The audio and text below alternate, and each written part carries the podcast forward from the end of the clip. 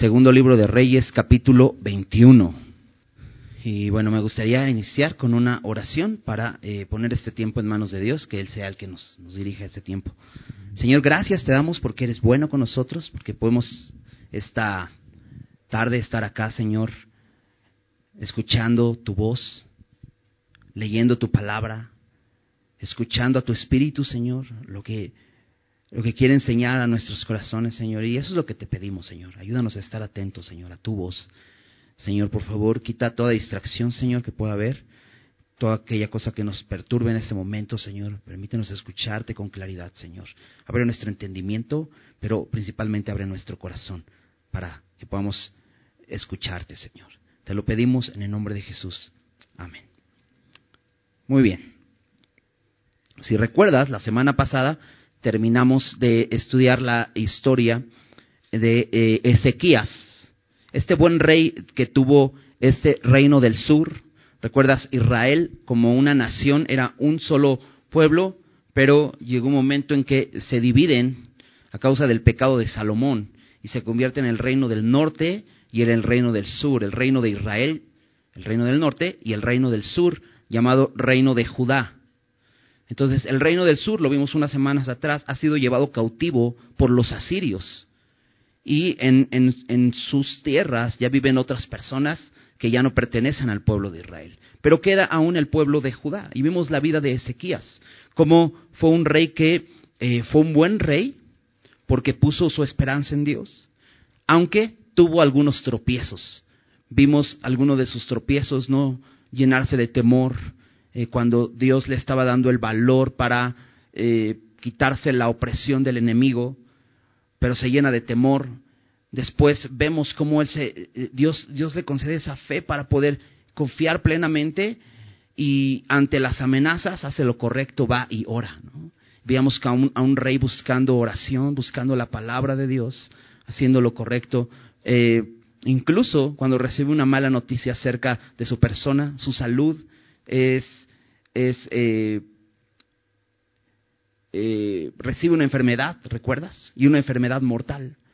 Pero ora y Dios le concede vivir 15 años más de vida. Y ahí vimos también otro tropiezo, porque en, este, en esta época dice que se enaltece su corazón. Y le abre la puerta al enemigo, ¿no? Eh, confía en el enemigo de tal manera que le revela todos sus tesoros, ¿no? Y esto es para su eh, pues para su perjuicio, ¿no? Definitivamente, pero Dios en su misericordia le da un juicio y, él al darse cuenta de esto, él se arrepiente, se humilla. ¿no? Y vimos cómo a pesar de estos tropiezos pudo eh, recibir perdón de Dios. Y, fue un buen rey. ¿no? Hoy vamos a ver la vida de su hijo llamado Manasés. ¿no? El, el último versículo del capítulo 20 dice que durmió Ezequías con sus padres y reinó en su lugar Manasés, su hijo. Entonces, vamos a leer el pasaje del día de hoy para ir revisándolo verso a verso. Dice así, versículo 1, capítulo 21. De doce años era Manasés cuando comenzó a reinar, y reinó en Jerusalén cincuenta y cinco años. El nombre de su madre fue Hepsiba, e hizo lo malo ante los ojos de Jehová según las abominaciones de las naciones que Jehová había echado delante de los hijos de Israel. Porque volvió a edificar los lugares altos que Ezequías su padre había derribado, y levantó altares a Baal, e hizo una imagen de acera, como había hecho Acab, rey de Israel. Y adoró a todo el ejército de los cielos, y rindió culto a aquellas cosas. Asimismo edificó altares en la casa de Jehová, de la cual Jehová había dicho, yo pondré mi nombre en Jerusalén. Y edificó altares para todo el ejército de los cielos en los atrios de la casa de Jehová. Y pasó a su hijo por fuego, y se dio a observar los tiempos, y fue agorero, e instituyó encantadores y adivinos, multiplicando así el hacer lo malo ante los ojos de Jehová, para provocarlo a ira. Y puso una imagen de acera que él había hecho en la casa de la cual Jehová había dicho a David y a Salomón su hijo, yo pondré mi nombre para siempre en esta casa y en Jerusalén, a la cual yo escogí de todas las tribus de Israel. Y no volveré a hacer que el pie de Israel sea movido de la tierra que di a sus padres, con tal que guarden y hagan conforme a todas las cosas que yo les he mandado y conforme a toda la ley que mi siervo Moisés les mandó. Mas ellos no escucharon y Manasés los indujo a que hiciesen más mal que las naciones que Jehová destruyó delante de los hijos de Israel. Y dices, ¿cómo? Si Ezequías fue tan buen rey, ¿no? Tan buen ejemplo. ¿Cómo su hijo sigue estos pasos? Y vamos a ver algunas cosas muy importantes aquí. De entrada nos dice eh, que, bueno, este, este rey llamado Manasés, este, e, es interesante porque Manasés es, es el nombre de una de las tribus de Israel. Fue uno de los hijos de José. Si recuerdas, no hay eh, eh, una tribu de José, porque José fue uno de los doce hijos de Jacob, de donde vienen todas esas tribus. Pero de José salieron dos tribus, la tribu de Efraín y la tribu de Manasés. Manasés era el primogénito de José. Y, y, su nombre básicamente significa Dios me ha hecho olvidar. ¿Recuerdas la historia de José? cuando es vendido por sus hermanos y todo lo que sufrió en Egipto después de que pasa un largo periodo de prueba y donde él, por temor a Dios, hace lo correcto, eh, se convierte en el primer ministro de Egipto y se casa y tiene dos hijos. Y entonces al primero le llama Dios me ha hecho olvidar después de toda esta prueba. Bueno, es lo que significa Manasés. Y algo que nos dice aquí es que este Manasés, hijo de Ezequías y de Epsiba. No nos dice más de su mamá, no nos dice de quién es hija, no nos dice eh, cuál es su origen, nada más nos dice el nombre de su madre. Pero nos dice que reinó 55 años en Judá. Este es el rey que más años reinó. No, no hay antes ni después va a haber otro que haya reinado tantos años. Ezequías vimos que reinó solamente 29 años, ¿no? Los primeros 14 años, donde hizo todas estas, eh, eh, eh, derribó todos estos altares, todos estos ídolos, quitó la idolatría, volvió a ver el templo, llevó a los sacerdotes a volver a los sacrificios, a celebrar la Pascua, todo lo que vimos de Ezequías. Y después, a los 14 años, viene esta prueba cuando viene el rey de Asiria a sitiar eh, las ciudades de Judá y después recibe esta enfermedad. Después Dios lo sana y le concede 15 años, 29 años. Pero este rey que leíamos, que hizo lo malo, Dios le concede 55 años. ¿Te imaginas? 55 años de un gobernante necio, de un gobernante eh, que no teme a Dios, que vive en pecado e induce al pueblo a pecar. 55 años terribles. Y algo más que nos dice, y esto es muy interesante, porque dice que empezó a reinar cuando tenía 12 años. Y dices, wow, 12 años. ¿Tú crees que un rey podría, una persona podría ser rey a los 12 años? Y los papás dicen, no, tengo un hijo de 12 y no, pues ¿cómo te lo explico, no? 12 años.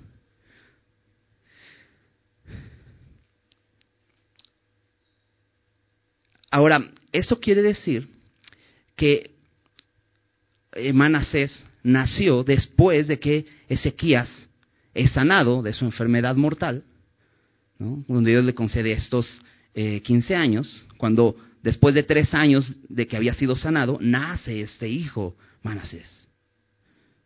Y dices, te decía la semana pasada, algunos dicen, no, pues creo que mejor, pues Dios ni le hubiera conseguido otros 15 años, ¿no? Fue lo peor. Pero esa es una mentalidad equivocada y, y, nuestra sociedad piensa de esa manera. un, un médico o la influencia que hay ahorita en la sociedad te dicen, ¿no sabes qué? No, no vale la pena que tengas hijos. No, no, ese hijo no vale la pena que lo tengas. Mejor abórtalo.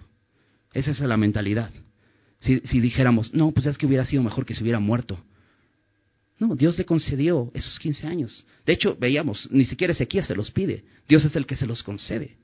¿no? Y esos años, eh, seguramente Manasés pasó tiempo con su hijo, pero quizá no tanto tiempo, porque piensa en esto, era un rey, que tenía cargo un reino. Y muchas veces, como padres, perdemos de, de, eh, quitamos las prioridades. Nuestra familia es una prioridad.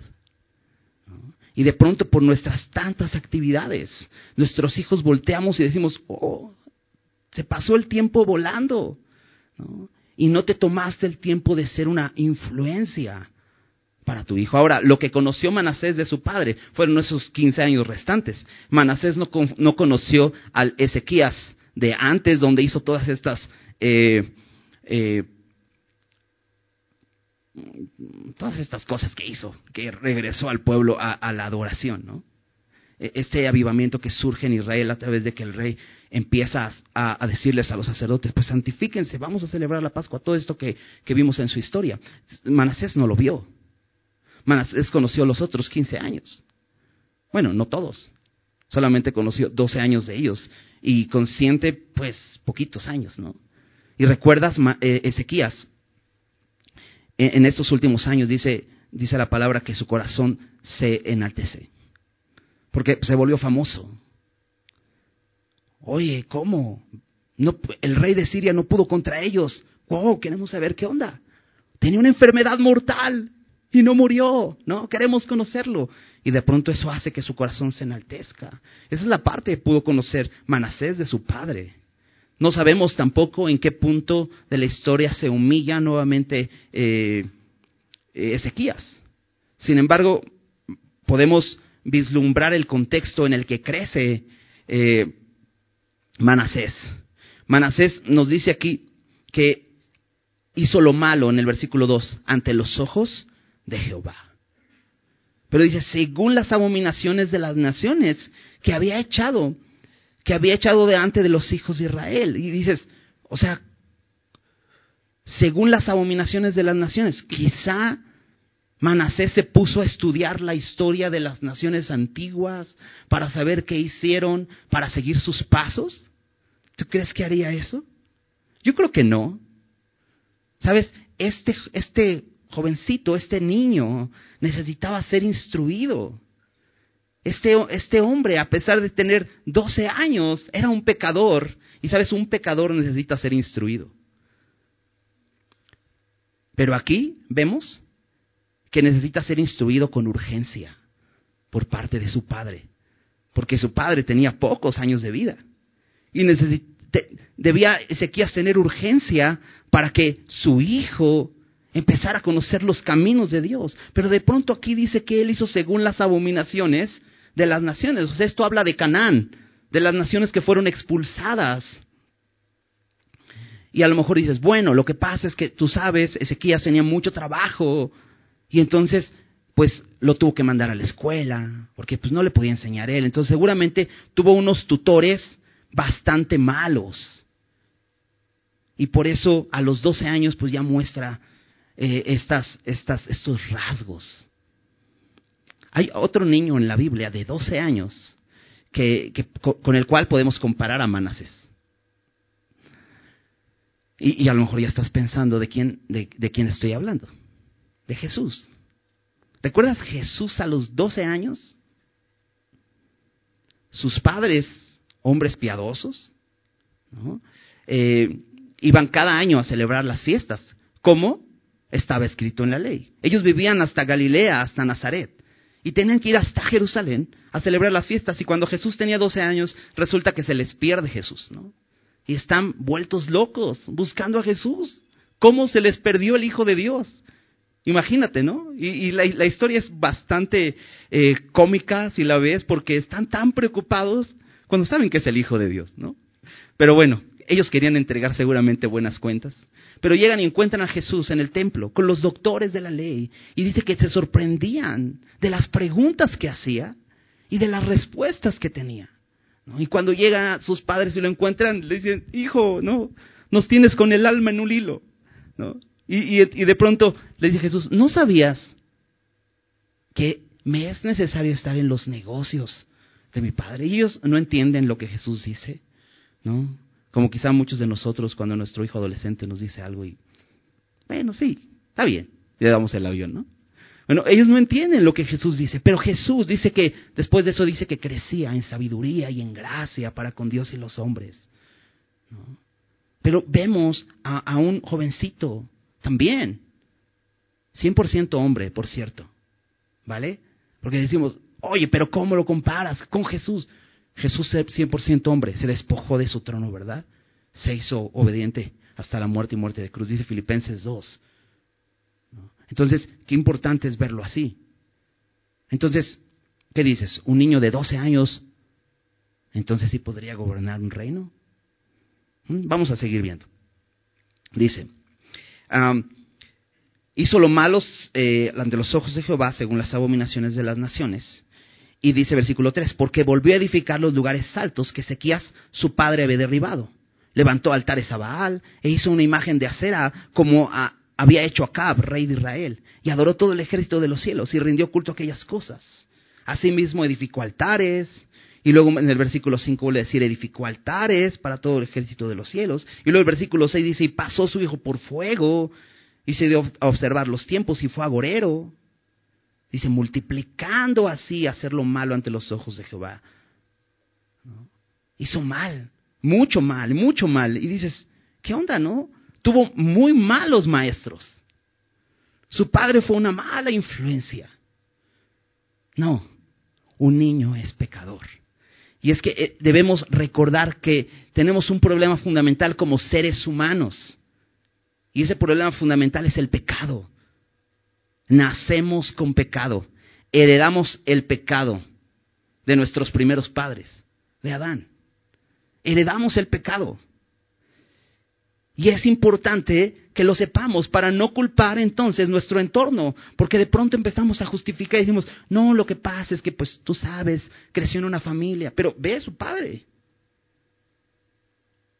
Y fíjate todo lo que hizo este cuate. Lo que su papá había derribado, él lo vuelve a edificar. Y lo que su papá edifica, él lo derriba. Parece que va al contrario. Y dices, ¿por qué? Pues porque el problema fundamental de Manasés era que era pecador. Y por eso te decía, es importante ser diligentes en enseñar a nuestros hijos y mostrar el Evangelio de Cristo. Para que ellos a muy temprana edad puedan llegar a conocer la salvación de Dios. Y caminen siendo guiados, así como Jesús, que a sus 12 años estaba preocupado por los negocios de su padre, no de José, de su padre en los cielos. Así que nuestros hijos estén preocupados por agradar lo que le agrada al Padre. Que ellos crean. Es muy importante. Déjame leerte un, texto de un pastor inglés eh, de hace algunos años que se llama John Wright. Él escribe esto. Dice, el infante más hermoso que haya nacido este año y viene a ser el rayito de sol de una familia, no es, como su madre quizá cariñosamente lo llame, un angelito, ni un bebito inocente, sino un pequeño pecador. Ahí acostado, sonriendo y balbuceando en su cuna, esta tierna criaturita tiene en su corazón las semillas de todo tipo de maldades. Basta con observarlo cuidadosamente mientras crece en estatura y su mente se desarrolla para detectar una incesante tendencia hacia lo, perdón, hacia lo egoísta y lo malo, y un alejamiento de aquello que sea bueno. Verá en él los brotes y gérmenes del engaño del mal carácter, egoísmo, egocentrismo, obstinación, codicia, envidia, celo, pasión, los cuales, si se les deja expresar, crecerán con lamentable rapidez. ¿Quién enseñó al niño estas cosas? ¿Dónde las aprendió? Solo la Biblia puede contestar estas preguntas. Y continúa diciendo, de todas las cosas necias que los padres suelen decir acerca de sus hijos, no hay otra peor que el dicho común. En el fondo mi hijo tiene un buen corazón. No es lo que debía ser, pero es que ha caído en, en malas manos. Las escuelas públicas son lugares malos. Los tutores descuidan a los niños. No obstante, en el fondo, Él tiene un buen corazón. Desgraciadamente, la verdad es exactamente lo contrario. La primera causa de todo pecado radica en la corrupción natural del corazón del niño, no en la escuela. Me encantó eso porque de pronto así somos, ¿ah? Decimos, ah, sí, no, mi hijo es, no, es bueno. No, es malo, es pecador. Y lo debemos entender, porque cuando entendemos el problema fundamental de nuestros hijos, si los amamos, dice su palabra que vamos a corregirlos. Dice un proverbio, la necedad está ligada en el corazón del muchacho. Nace con pecado. Pero la vara de la corrección lo alejará de él. Entonces es importante esto, la disciplina es importante. Pero te digo, si, si entendemos ese problema fundamental, entonces por amor vamos a poner atención que la enseñanza que recibe nuestro hijo lo lleve a tomar una decisión por Cristo lo más pronto posible. ¿Y sabes por qué lo más pronto posible? Porque no, sabemos cuánto tiempo nos tengan con ellos. ¿Verdad? ¿O tú sí sabes? No sabemos cuánto tiempo vamos a, a estar con nuestros hijos cuando Dios nos llame con Él. Es muy importante esto. Manasés fue un mal rey, un idólatra. Y, hizo cosas que su padre no hizo, que su padre se encargó en destruir. Pero es que él no conocía el temor de Dios. O no lo quiso conocer. Porque de hecho, dice en el versículo 7, bueno, antes en el versículo 5 dice que hizo altares en los atrios de la casa de Dios. O sea, eso es en el patio de donde estaba el templo. Y luego en el versículo 7 dice que él mismo elaboró una, una imagen de Acera. Acera era una diosa. Y esta, esta, esta diosa Acera se le relacionaba con Baal. También hizo altares a Baal. ¿Recuerdas que eh, Acab, este rey malo, el peor rey de Israel, del reino del norte, también rindió culto a Baal. Bueno, Acera se le consideraba como la mamá de Baal. Entonces le daban un culto así. ¿no? Y, eh, está relacionada con un árbol. muy probablemente eh, lo, que, lo que hacían es que era, tallaban un tronco eh, en forma de esta diosa. y todos esos estaban relacionados con la fertilidad. pero en, en, Segundo de Crónicas nos dice que fundió una imagen de acera. Yo digo, órale, aprendió a fundir este eh, metal para, para hacer una imagen. Bueno, él la hace y decide introducirla dentro del templo. Dice que la, la metió en el templo de Jehová, en la casa de Jehová. Entonces, ¿te imaginas el templo? Lo vimos cuando fue construido, cuando estudiamos esta parte con Salomón, cómo es construido con una gloria magnífica. Bueno, este hombre decide introducir un ídolo para adorar en ese templo a esta diosa, acera. Es terrible. Y, pero en este, en este, a mitad de este versículo 7 dice que la introduce en la casa de Jehová y, y habla de la promesa que Dios le hizo a Salomón y a David. Y déjame leerla. Esta es la promesa. Yo pondré mi nombre para siempre en esta casa y en Jerusalén, a la cual yo escogí de todas las tribus de Israel. Y no volveré a hacer que el pie de Israel sea movido de la tierra que di a sus padres. ¿Te das cuenta la promesa? Dios escoge este lugar y dice, no haré que, Israel vuelva a salir de aquí, de esta tierra que yo les di. Pero hay una condición a la promesa. Dice, con tal que guarden y hagan eh, conforme a todas las cosas que yo les he mandado, conforme a toda la ley que mi siervo Moisés les mandó. Entonces, para esta promesa había una condición. En la Biblia hay muchas promesas que conllevan una condición. Vamos a ver más adelante que aún el, el, reino del sur, este reino de Judá, es llevado cautivo. ¿Por qué? porque ellos no cumplieron la condición para poder recibir la promesa. ¿Por qué? Fíjate el versículo 9 que dice, mas ellos no escucharon. O sea, Dios les dijo esta promesa y ¿cuál fue la reacción del pueblo? No escucharon. Y creo que ese es un problema muy grave que tenemos como seres humanos. No escuchamos. O escuchamos lo que nos conviene, porque nos gusta la promesa, pero no nos gusta la condición. Entonces ahí dices, no, tú declara la promesa de Dios. No, tú obedece lo que Dios te dice. Dios, Dios es fiel, Dios se encarga de cumplir sus promesas. Tú obedece tu parte. No es importante. Y el pueblo no lo hizo, ellos no escucharon. Ahora este es el pacto que Dios hizo con ellos. Y este pacto dependía de que el hombre fuera obediente, de que el hombre viviera en obediencia a Dios. Dice el versículo 9, mas ellos no escucharon. Y Manasés los indujo a que hiciese, hiciesen más mal que las naciones que Jehová destruyó delante de los hijos de Israel. Hicieron más mal que los cananeos, más mal que los amorreos, que todos esos pueblos que vivían en esa zona que habían expulsado.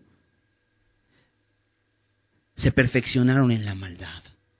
Y esto es terrible escuchar de un pueblo que ha sido eh, llevado por el desierto a libertad, ¿no? A una tierra nueva, a una tierra eh, que, que, fluye leche y miel. Esa fue la promesa de Dios cuando los sacó de Egipto y Dios cumplió su promesa. Y ellos pudieron ver las obras de Dios, pero hay ingratitud. Y entonces estos, este pueblo hizo más mal que todo. Pero dice, bueno, pero el texto dice que Manasés los indujo. Y esta palabra inducir significa extraviar, significa apartar, desviar, significa tambalear.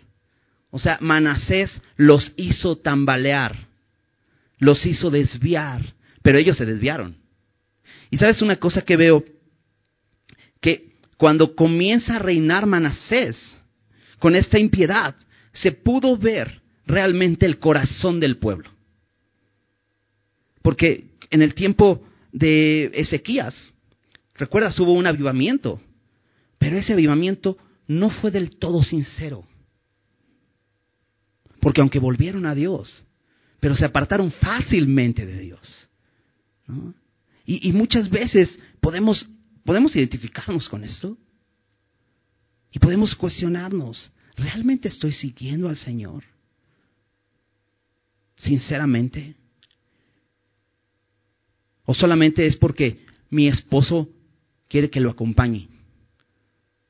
¿O lo más común? Y lo digo con vergüenza porque también soy hombre. Mi esposa, mi esposa me trae. ¿No? Porque muchas veces se ve más piedad en la mujer. Pero el hombre, ay, ay, a regañadientes. Ahí vamos, sí, está bien. Sí, ¿no? Y el último en levantarse es el hombre para salir temprano el domingo, ¿no? O sea, eso es, eso es muy triste, la verdad es muy triste. Porque Dios nos ha dado liderazgo. Tenemos que estar buscando a Dios. Pero debemos examinar nuestros corazones. ¿Realmente estoy realmente buscando a Dios? ¿O porque ocurrió un avivamiento en la vida de mi esposa? Es que estoy yendo a la iglesia. Estos hombres fácilmente se desviaron. Cuando se levanta un rey impío, ellos fácilmente muestran lo que hay en su corazón. Y es que algo que había en el corazón de Israel siempre les dominó este deseo. Queremos un rey como las demás naciones. ¿Recuerdas que aquí comienza toda esta historia que hemos estado estudiando? Los cuatro libros, desde primero de Samuel hasta segunda de Reyes, hablan de esta terrible historia. Antes de esto fue la era de los jueces, también una era oscura y terrible. Pero esta de los reyes creo que es aún peor. Por ahí algunos reyes, dices, eh, como, como que fuera luz, pero la mayoría del tiempo es terrible la historia.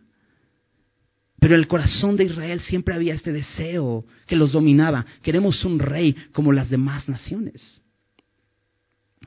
Ellos no querían un rey que se humillara ante Dios. A ellos no les interesaba un rey así. Ellos no querían un rey que se sometiera a Dios. Ellos no esperaban tener un rey que orara a Dios. Un rey que buscara la palabra de Dios. A ellos no les interesaba un rey así. Un rey que mostrara debilidad. Un rey que llorara. Y es que no son cosas atractivas en nuestro mundo, ¿verdad? No, tú tienes que ser fuerte. Tú puedes. En ti hay un campeón adentro, solo tienes que descubrirlo. Y todo ese tipo de cosas, filosofías, que tristemente se introducen en la iglesia. Pero son filosofías del mundo. Son estrategias humanas para engañar. Pero eso no es atractivo al mundo. Y sabes, Israel no tenía ese corazón de tener un rey así. De hecho, Ezequías mostró ese carácter. Lo vimos, fue un hombre que se humilló, que buscó la palabra, que oró, que pidió oración por él, que se mostró débil. E inmediatamente que se levanta un rey distinto, ellos dicen, sí, este es el que nos gusta. Ahora, ¿sabes una cosa? Nuestra carne es así. Porque hablando de, de este libro de los reyes, hay un rey que quiere gobernar a Israel. Y ese rey es Dios. Pero este pueblo no quiere a Dios. Por eso pidieron un rey como las demás naciones. Y Dios quiere gobernar nuestros corazones. Pero nuestra carne no quiere, ¿sabes eso? Dios quiere tomar el control de nuestras vidas y guiarnos pero nuestra carne se resiste. Acompáñame a Romanos.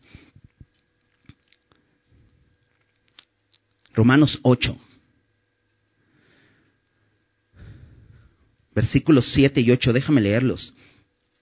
Si por cuanto los designios de la carne son enemistad contra Dios, porque no se sujetan a la ley de Dios, ni tampoco pueden.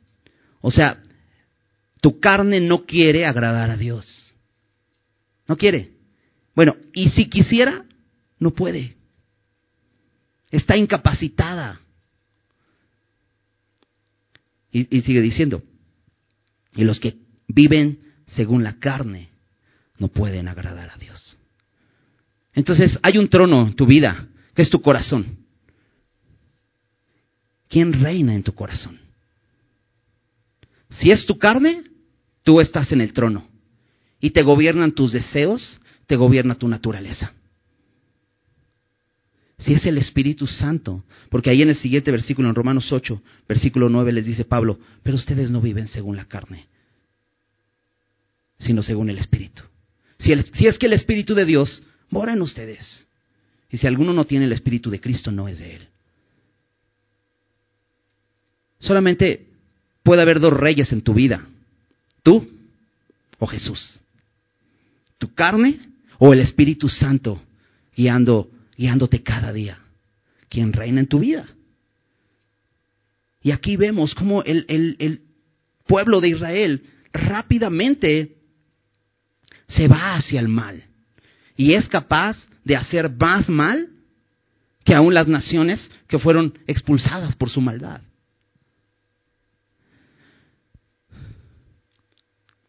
Y entonces decimos, bueno, pero fue Manasés. Ahí dice, fue Manasés quien los indujo, fue el que los echó a perder. Y justificamos nuestro pecado. Pero bueno, supongamos que fue Manasés. Manasés los indujo por la ignorancia de ellos, por su inmadurez espiritual. ¿Sabes por qué somos engañados fácilmente? Por nuestra inmadurez espiritual porque no crecemos. En Efesios 4, hace dos semanas que veíamos una de las disciplinas espirituales y veíamos acerca del servicio, veíamos este versículo en, en Efesios 4:11, que dice que el Señor Jesús constituyó a unos apóstoles, a otros profetas, evangelistas, pastores y maestros, con el, con el propósito de perfeccionar a los santos, o sea, a la iglesia. Dice, eh, para la obra del ministerio, para la edificación del cuerpo de Cristo. Con el propósito de que toda la iglesia, todos lleguemos a la unidad de la fe, dice ahí, del conocimiento del Hijo de Dios, a un varón perfecto, a la medida de la estatura de la plenitud de Cristo. Dios quiere hacernos perfectos y usa a la iglesia y pone ministerios para que crezcamos en la fe. Pero déjame leer lo que dice en el versículo 14 y 15, ahí en Efesios 4, Efesios 4, 14 y 15. Dice, para que ya no seamos niños fluctuantes. No dice para que no seamos niños de 12 años,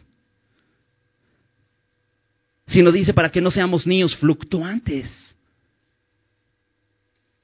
que se mueven fácilmente, que no tienen fuerza para sostenerse, que son fácilmente desviables, que los pueden extraviar fácilmente, para que no seamos niños fluctuantes llevados por doquiera de todo viento de doctrina por estratagema de hombres o por estrategias de hombres, que para engañar emplean con astucia las artimañas del error.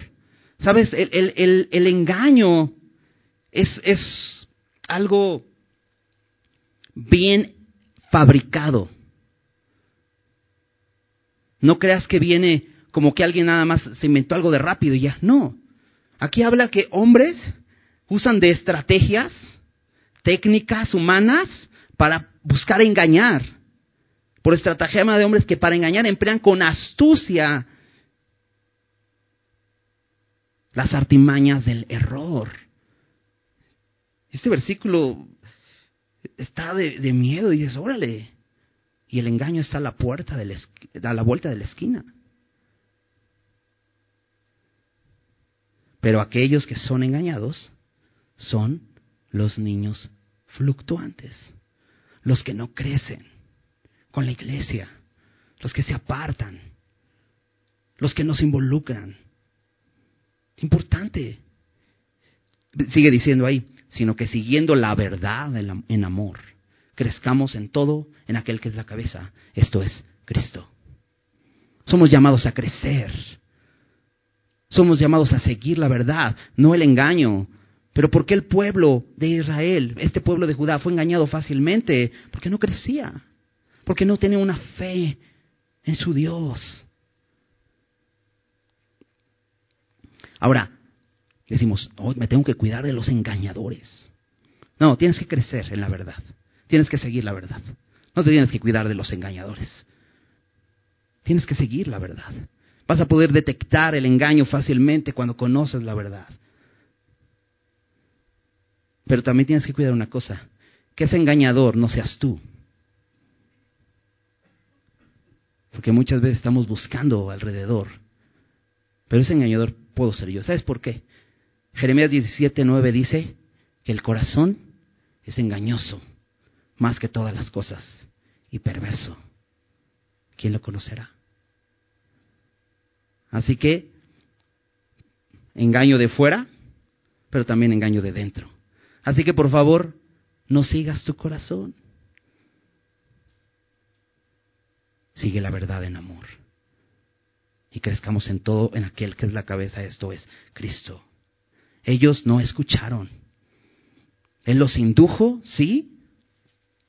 Él hizo más mal que todos y llevó al pueblo a hacer más mal que todos.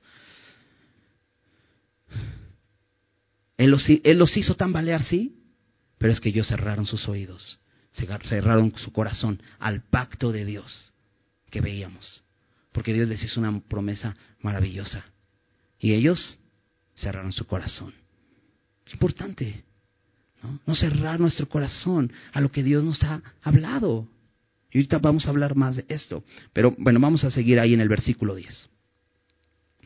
Habló pues Jehová por medio de sus siervos los profetas, diciendo, por cuanto Manasés, rey de Judá, ha hecho estas abominaciones y ha hecho más mal que todo lo que hicieron los amorreos que fueron antes de él, y también ha hecho pecar a Judá con sus ídolos.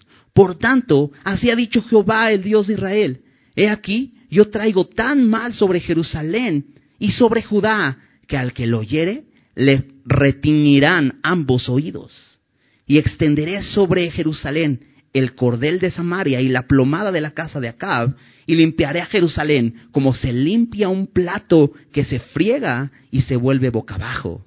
Y desampararé el resto de mi heredad y lo entregaré en manos de sus enemigos, y serán para presa y despojo de todos sus adversarios, por cuanto han hecho lo malo ante mis ojos y me han provocado a ira desde el día que sus padres salieron de Egipto hasta hoy. No era nuevo. Fuera de esto, derramó Manasés mucha sangre inocente en gran manera, hasta llenar a Jerusalén en extremo, de extremo a extremo, además de su pecado con que hizo pecar a Judá para que hiciese lo malo ante los ojos de Jehová. Los demás hechos de Manasés y todo lo que hizo y el pecado que cometió, ¿no está todo escrito en el libro de las crónicas de los reyes de Judá? Y durmió Manasés con sus padres y fue sepultado en el huerto de su casa, en el huerto de Usa, y reinó en su lugar Amón, su hijo. Terrible historia, ¿verdad? Bueno, déjame regresar al versículo 10, porque algo que me encanta de, Dios, lo dice Pablo en su carta a los romanos, donde abunda el pecado, sobreabunda la gracia. Porque la reacción de Dios ante la infidelidad del pueblo, ante toda esta idolatría, no es como el de nosotros, que ya, ya aventaste la chancla. No, la reacción de Dios es hablar. ¿Te das cuenta cómo Dios no manda juicio? ¿No podría Dios enviar fuego del, del, cielo y consumir a todo su pueblo? ¿Podría hacerlo? Pero Dios es paciente es rico en misericordia. Y dice, habló pues Jehová por medio de sus siervos los profetas.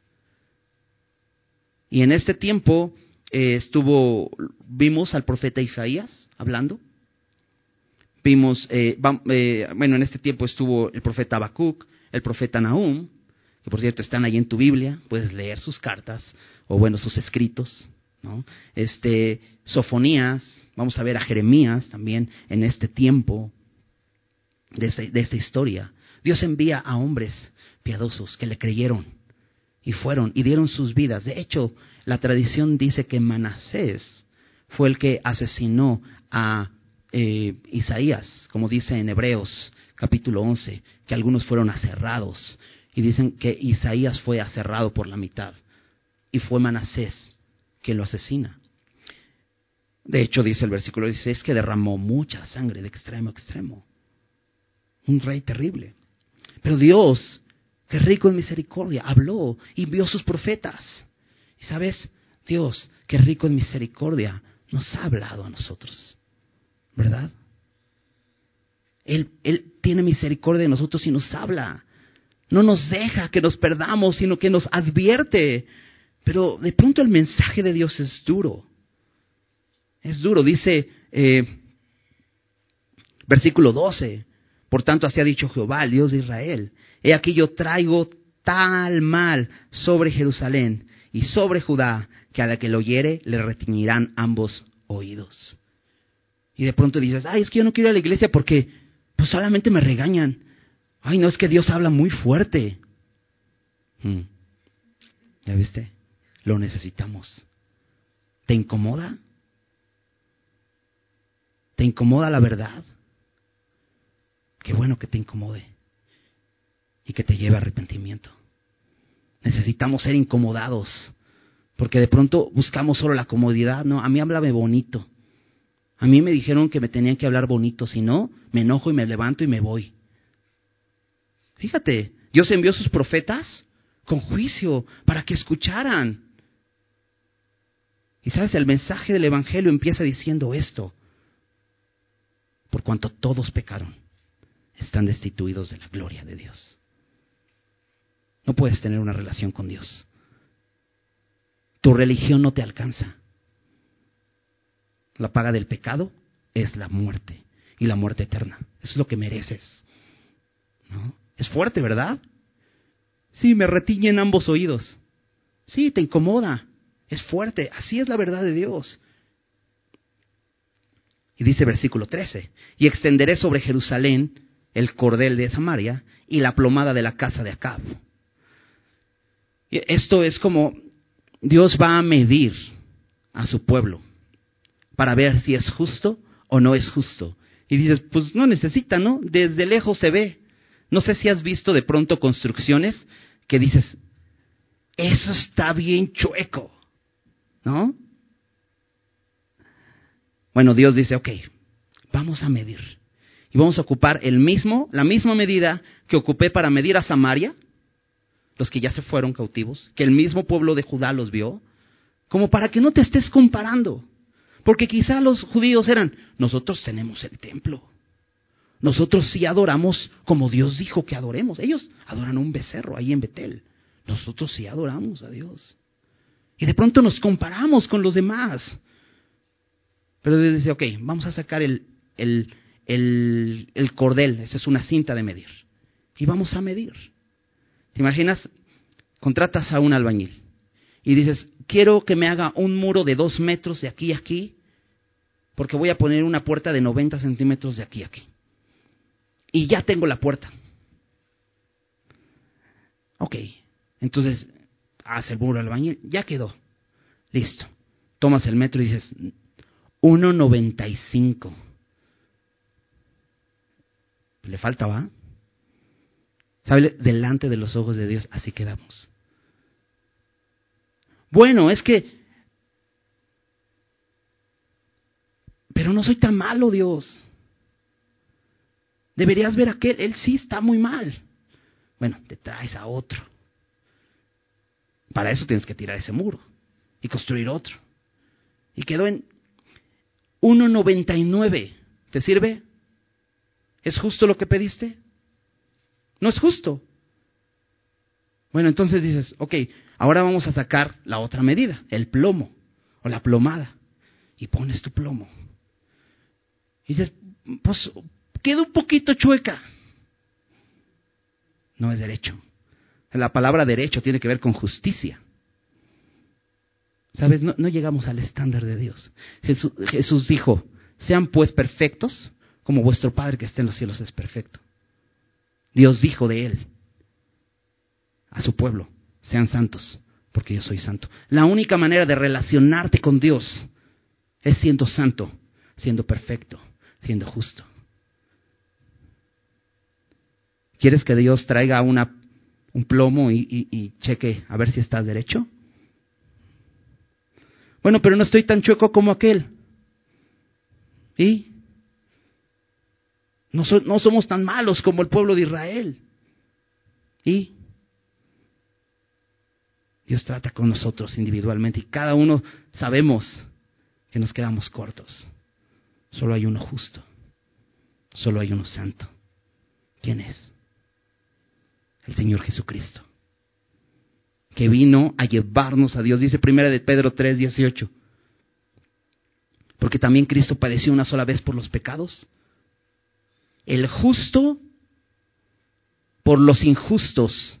El completo por los incompletos. El santo por los impíos, pecadores.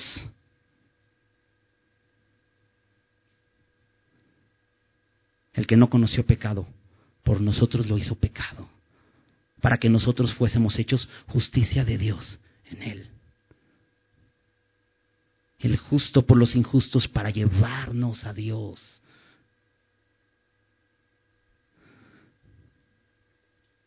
Solo tienes dos opciones.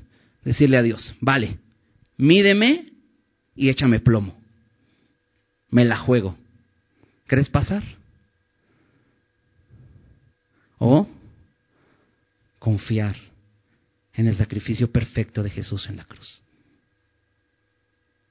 Dice Romanos 5.1, justificados pues por la fe. Justificado significa hecho justo, hecho a la medida, solamente por la fe. Dice, justificados pues por la fe, tenemos paz para con Dios, reconciliación con Dios, una relación con Dios, solo por la justificación en Cristo Jesús.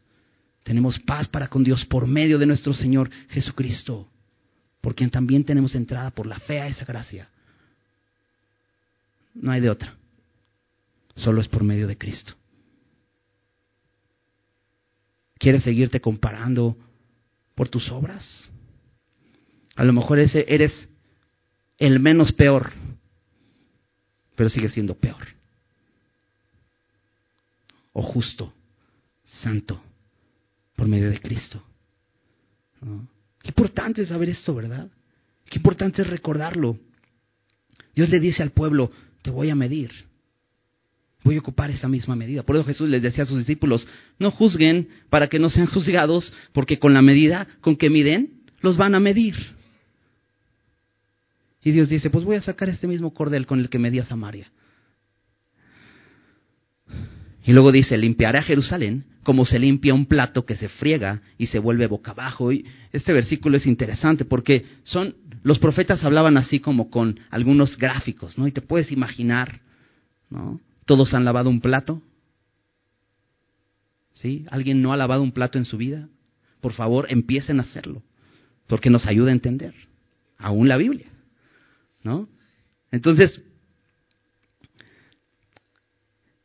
dice que como se friega un plato y hay que tallarle duro. Y cuando está más sucio y cuando tiene más pegada la mugre, ¿se imaginas cómo tenía que, lavar a, a Judá como plato? ¿Te imaginas lo que tiene que hacer en tu vida? Y dices, ya no siento lo duro, sino lo tupido. Gloria a Dios. Dios te está lavando. Dios está limpiando, Él promete limpieza. Y que puedas decirle al Señor así como David, lávame más y más, Señor, de mi maldad y límpiame de mi pecado. Le puedes decir eso al Señor. Cueste lo que cueste. Y Dios prometió limpiar a su pueblo, pero dice, y luego lo voy a voltear boca abajo. ¿Para qué lo voltea boca abajo? ¿Para qué se voltea boca abajo un plato? Para que no se ensucie, ¿no? Pues para que se escurra, ¿no? Lo que se seca, ¿no? ¿Sí han lavado platos o no?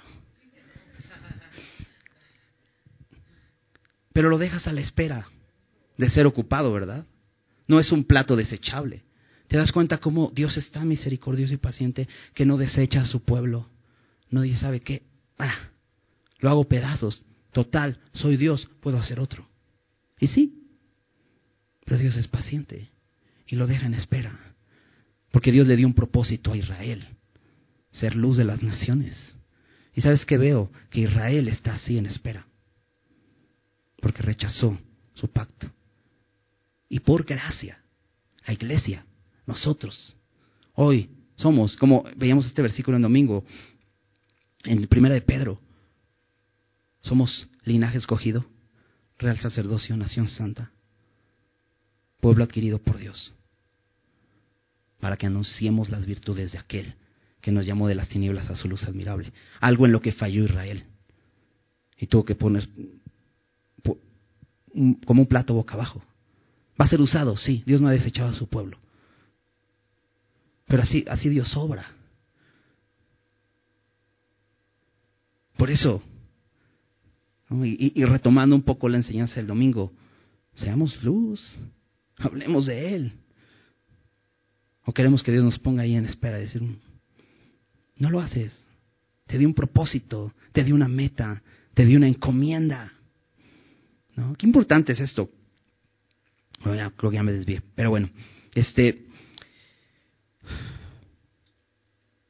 Dios trae juicio sobre su pueblo. Y ves la miseria de Manasés sigue haciendo más mal.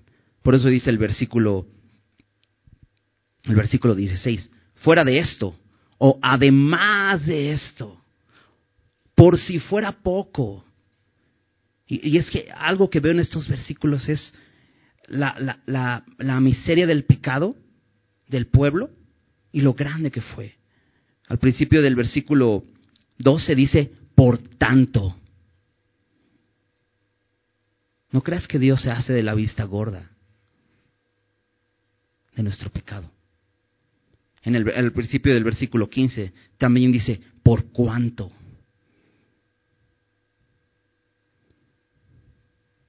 ¿Y sabes por qué fuimos justificados por Cristo? Porque Él cargó el pecado nuestro. Y en la cruz puedes ver el tamaño de tu pecado. Y cuando analizas todo lo que Cristo sufrió en la cruz, siendo inocente y justo por ti, te puedes dar cuenta de tu pecado para que no lo justifiques y digas, bueno, es que no soy tan malo. Mira, ahí está en la cruz. Lo eres y mereces la muerte. Y Jesús pagó. Pero es que importante estar viendo todo el tiempo a Cristo y lo que Él hizo. ¿Podemos confiar en algo más?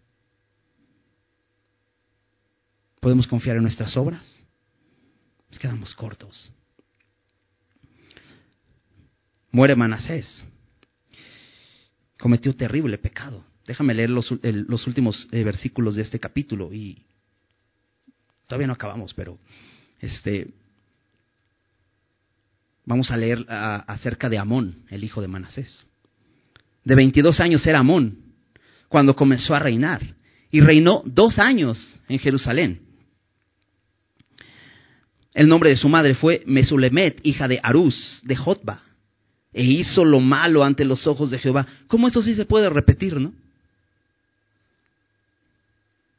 Porque nuestra carne, los designios de la carne, son enemistad contra Dios. Dice como había hecho Manasés su padre.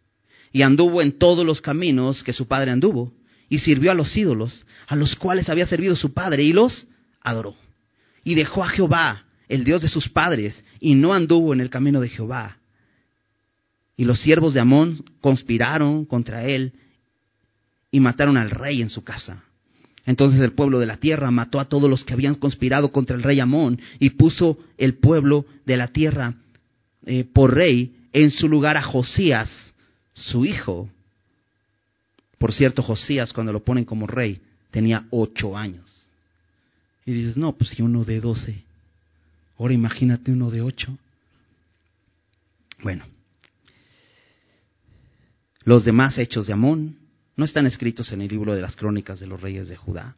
Y fue sepultado en su sepulcro en el huerto de Usa y reinó en su lugar Josías, su hijo. Y vamos a ver las próximas semanas la vida de Josías. Pero acompáñame a segundo de crónicas, porque nos da algunos detalles este, acerca de la vida de Manasés y de Amón. Y creo que son detalles muy, muy importantes.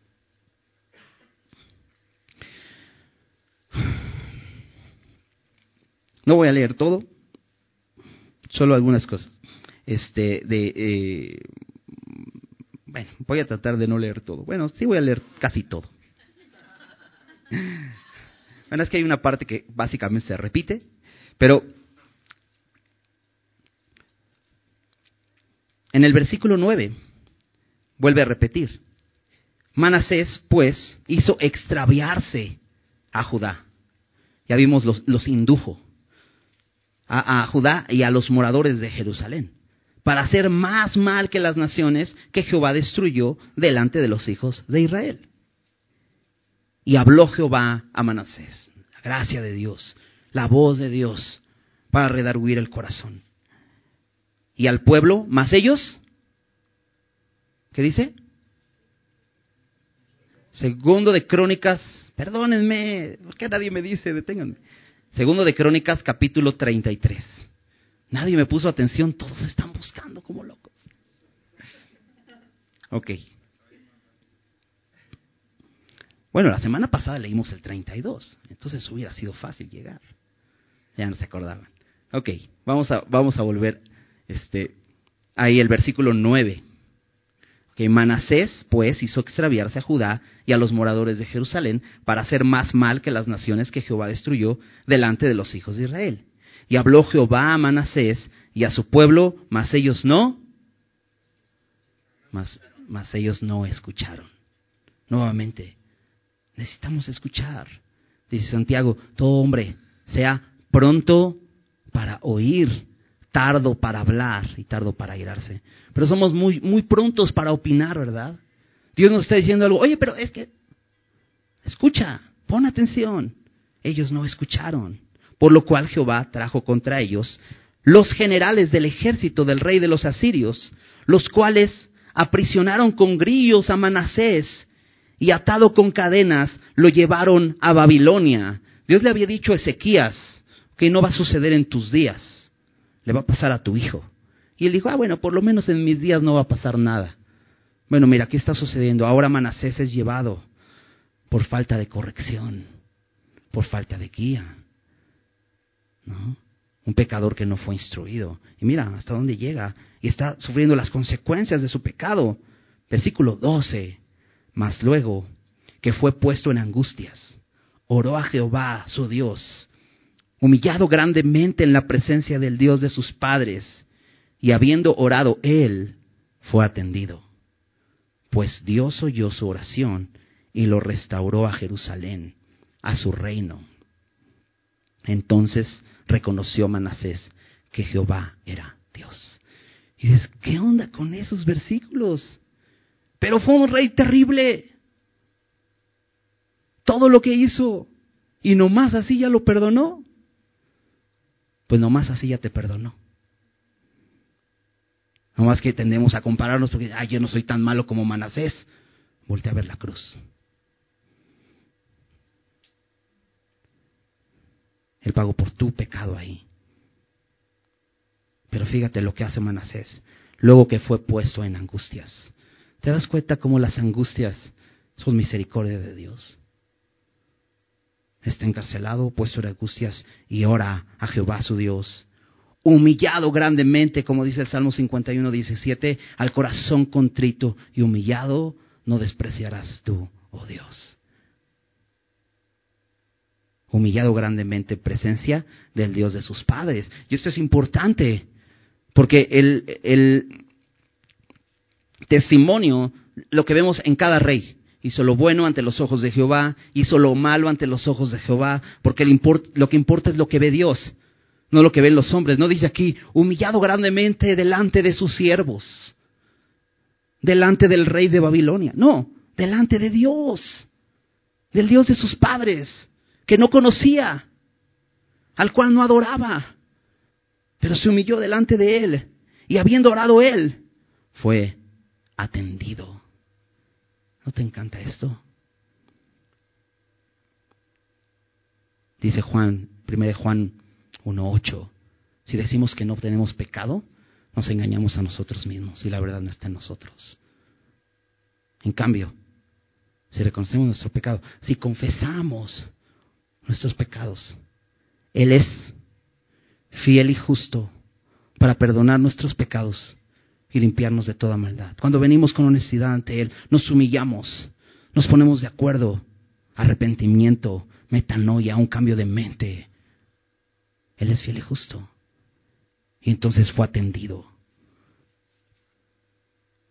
Pues Dios oyó su oración y lo restauró a Jerusalén, a su reino. Entonces reconoció Manasés que Jehová es Dios pudo tener un encuentro personal. Baal no es Dios. Acera no es Dios. Jehová es Dios. Él es el Dios verdadero. Qué importante es esto. Y si no lo has reconocido, si no has humillado tu corazón de tal manera, ¿a dónde tienes que llegar? ¿A qué aflicciones, a qué angustias, qué angustias tienes que sufrir? Y si tú no has recibido a Cristo y estás aquí por primera o segunda o tercera vez y dices, no, yo aguanto. Al fin que Manasés tuvo 55 años todavía en su reinado para arrepentirse. Yo aguanto. Dice su palabra, si oyes hoy su voz, no endurezcas tu corazón. Dice versículo 14. Después de esto, edificó el muro exterior de la ciudad de David al occidente de, de Gión, en el valle a la entrada de la puerta del pescado y amuralló Ofel y elevó el muro muy alto y puso sus, sus capitanes, perdón, y puso capitanes de ejército en todas las ciudades fortificadas de Judá. Asimismo, quitó los dioses ajenos y el ídolo de la casa de Jehová y todos los altares que había edificado en el monte de la casa de Jehová y en Jerusalén y los echó fuera de la ciudad. Reparó luego el altar de Jehová y sacrificó sobre él sacrificios de ofrendas de paz y de alabanza, y mandó a Judá que sirviesen, perdón, y mandó a Judá que sirviesen a Jehová, Dios de Israel. Pero el pueblo aún sacrificaba en los lugares altos, aunque lo hacía para Jehová, su Dios. Fruto de arrepentimiento. Porque dices, pues claro, siempre que a uno le duele algo, pues ya se humilla. Sí, Señor, ya perdóname, ya entendí. Y regresas a hacer lo mismo. Pero Dios lo restituye. Y fíjate lo que hace. Su vida cambia. Dice que conoció, reconoció que Jehová era Dios. ¿Y qué hace? Derriba entonces los ídolos que él tenía. Y lo hace personalmente.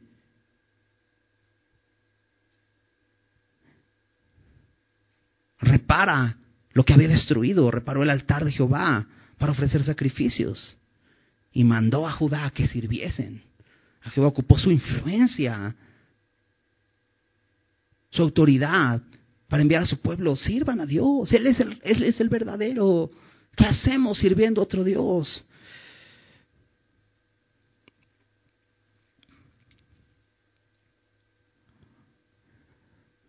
Arrepentimiento.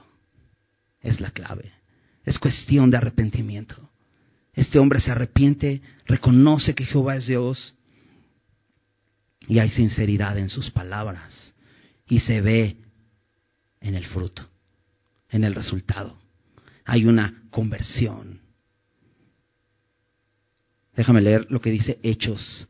Hechos capítulo 17, versículos 30 y 31. Es cuando Pablo es invitado a hablar ahí en Atenas, en el Areópago. Lo invitan a que pase a dar unas palabras porque pues a, la gente de Atenas pues les gustaba escuchar a diferentes oradores, diferentes doctrinas, les gustaba filosofar al respecto. ¿no? Y entonces, eh, de pronto, Pablo les empieza a hablar de aquel Dios no conocido.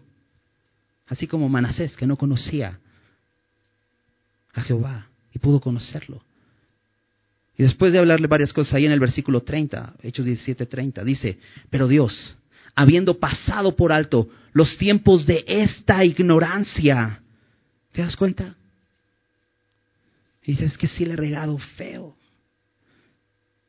y ni he guiado a mis hijos, yo mismo me he desviado. Bueno, Dios pasando por alto los tiempos de esta ignorancia. Ahora manda a todos los hombres en todo lugar que se arrepientan. ¿Sabes? El arrepentimiento es un llamado, pero es una orden, es un mandato.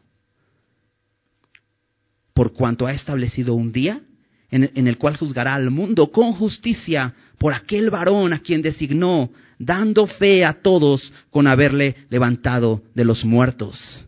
¿Sabes qué, eh, qué hicieron los, la audiencia de Pablo en ese momento?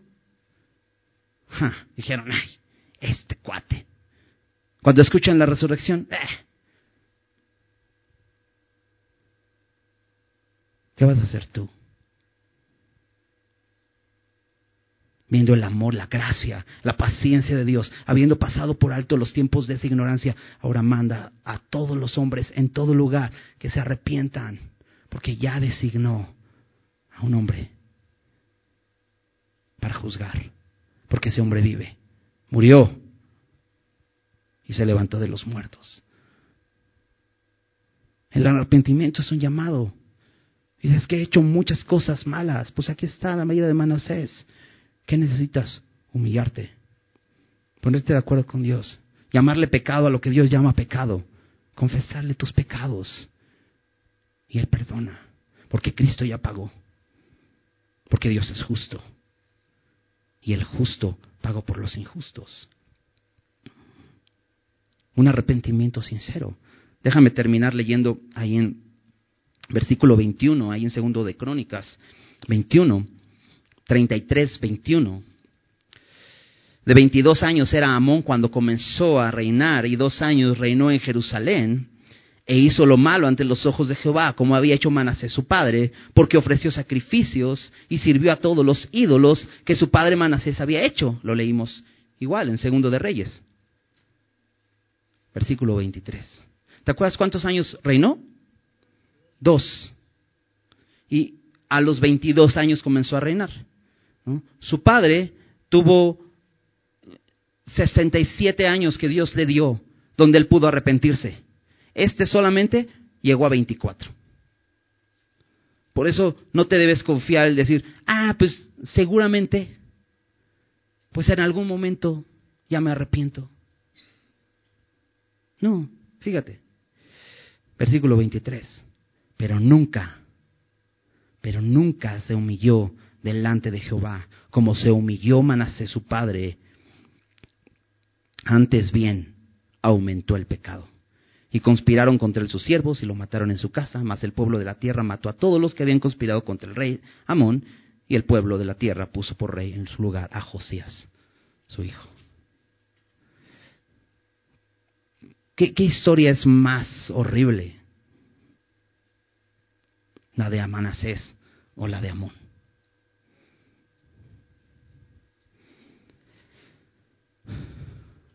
Manasés se arrepintió. Escuchó la voz de Dios y se arrepintió, se humilló. Fue un arrepentimiento sincero. No, el arrepentimiento del mundo que dice Pablo en, en 2 Corintios 7, que, que produce muerte. No, no hubo remordimiento simplemente en él. No fue una conversión superficial, sino fue el arrepentimiento que viene de Dios. Esa tristeza que proviene de Dios que produce arrepentimiento para salvación. Eso hubo. ¿Hubieron consecuencias del pecado de Manasés? Sí, de hecho lo vamos a ver más adelante. La constantemente se repite. Dios se lleva cautivo a Judá, a, Babilonia. Dios lo echa de, la tierra de Israel por el pecado de Manasés. Lo vamos a estar viendo. Hay consecuencias. Sí, probablemente muchas cosas de las que has hecho hay, hay consecuencias terrenales, temporales. Pero si te arrepientes, no eternas. Dios quiere darte vida eterna. Ahora tú dices, yo ya tengo vida eterna. Porque eso mismo yo ya lo hice hace tiempo. Gloria a Dios. Pero Dios quiere que caminemos con Él así y que estemos examinando nuestros corazones. Si tienes algo que arrepentirte, acércate Señor. Pero este mismo mensaje es el que debemos de comunicar a otros. Porque hay muchos afuera que nunca han escuchado de Dios. Y Dios quiere pasar por alto los tiempos de su ignorancia y que se arrepientan.